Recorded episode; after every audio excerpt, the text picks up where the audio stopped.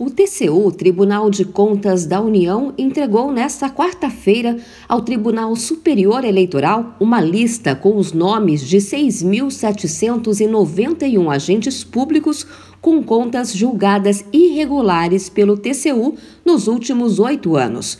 Essa lista é uma exigência da Lei de Ficha Limpa que proíbe a candidatura de quem teve contas rejeitadas por irregularidade insanável ou que configure ato doloso de improbidade administrativa.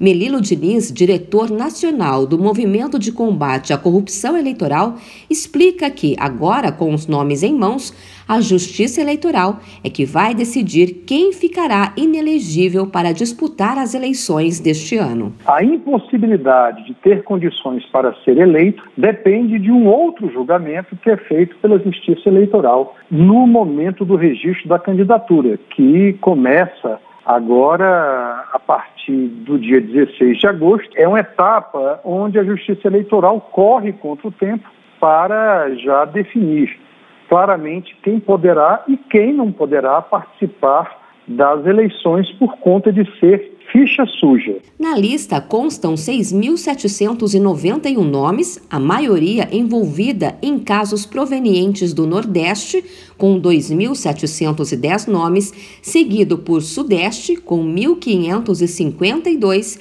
Norte 1.201 nomes, Centro-Oeste 712 e no Sul com 600 nomes. Há também 16 nomes de pessoas que se encontram no exterior.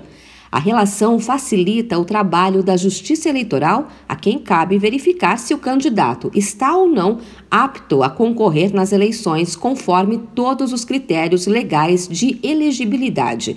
Ao receber a lista do TCU, Edson Fachin afirmou que a divulgação dos nomes e o compromisso do TCU com a transparência são fatos que garantem o processo de registro de candidaturas. A lista será atualizada diariamente até o dia 31 de dezembro. Os nomes dos gestores com contas reprovadas estão acessíveis ao público no endereço contasirregulares.tcu.gov.br. De São Paulo, Luciana Yuri.